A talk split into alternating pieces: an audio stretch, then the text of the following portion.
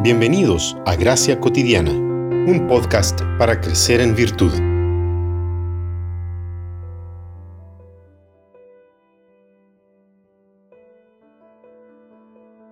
Entonces Jesús dijo a sus discípulos, Si alguien quiere venir en pos de mí, niéguese a sí mismo, tome su cruz y que me siga. Mateo 16, 24. La vida de Jesús fue una vida de sumisión, y Él nos llama a seguirlo. Nos hace una invitación a aprender con Él, a entregar nuestra vida para encontrarla, a considerar a los otros como superiores a nosotros y a someternos unos a otros en amor.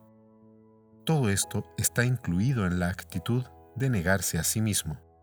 Incluso en las situaciones donde hay autoridad y la sumisión es debida, el Señor Jesús enseña que aquel que lidera debe ser el primero en servir, y así nos confronta con la sumisión mutua, donde no abusamos de las relaciones de poder y buscamos siempre el bien del otro.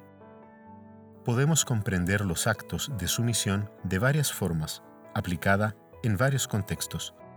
Primero, la necesidad de someterse a Dios. Como todas las disciplinas espirituales, la sumisión también es realizada en relación con Dios nos rendimos integralmente en las manos de Dios para que se haga con nosotros según su voluntad.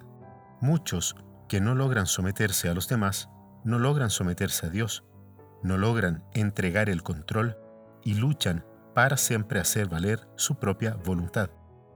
Segundo, someterse a las escrituras. A medida que escuchamos y obedecemos la palabra de Dios, nos sometemos a su enseñanza aceptamos su luz iluminando nuestra vida y nuestro camino. Tercero, nos sometemos familiarmente. Esto es posible hacerlo en la medida que no cuidamos solamente de nuestros intereses, sino también de los intereses de los demás, especialmente de los que están más cerca de nosotros. Comienza practicando la escucha activa para luego servir a las personas de tu propia familia. Cuarto, someternos en nuestra comunidad de fe. Es un hermoso espacio para servir a los demás, ayudando al cuerpo de Cristo en las más variadas funciones, no por vanidad, sino aprendiendo a trabajar en equipo, sujetándose unos a otros, buscando el shalom y el bien de la iglesia local. El más alto nivel de comunión que involucra humildad, honestidad, transparencia y no pocas veces la confesión y restitución está sustentado por la disciplina de la sumisión. Si creemos en la comunión de los santos, como declara el credo, practicaremos alegremente la sumisión.